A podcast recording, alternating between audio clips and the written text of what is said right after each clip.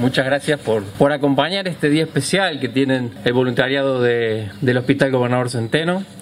Como dijo Lore hace un rato, es eh, gratificante, es muy importante esta tarea que se hace con el único interés de ayudar al otro. Realmente va más allá de, todo límite que puede tener el desarrollo de una persona porque interpela permanentemente el hecho de, poder dar el tiempo de uno, que es lo más, lo más caro que uno puede llegar a tener si le ponemos algún valor económico, que es el tiempo de que tenemos para eh, nuestro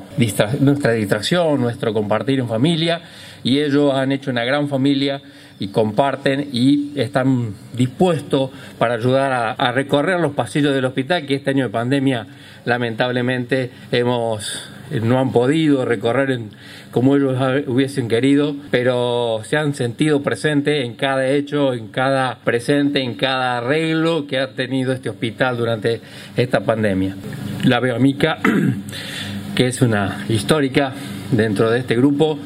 que yo también hace casi 26, hace más 26, 27 años que estoy en Pico y eh, lo he visto transitar a este grupo de voluntariado en los pasillos, especialmente de pediatría, ir, venir y salir a ayudar a la gente sin ningún interés, simplemente con la vocación de estar para ayudar al otro. Muchas gracias y por muchos años más de presencia del, voluntariado en el Hospital Gobernador Centeno.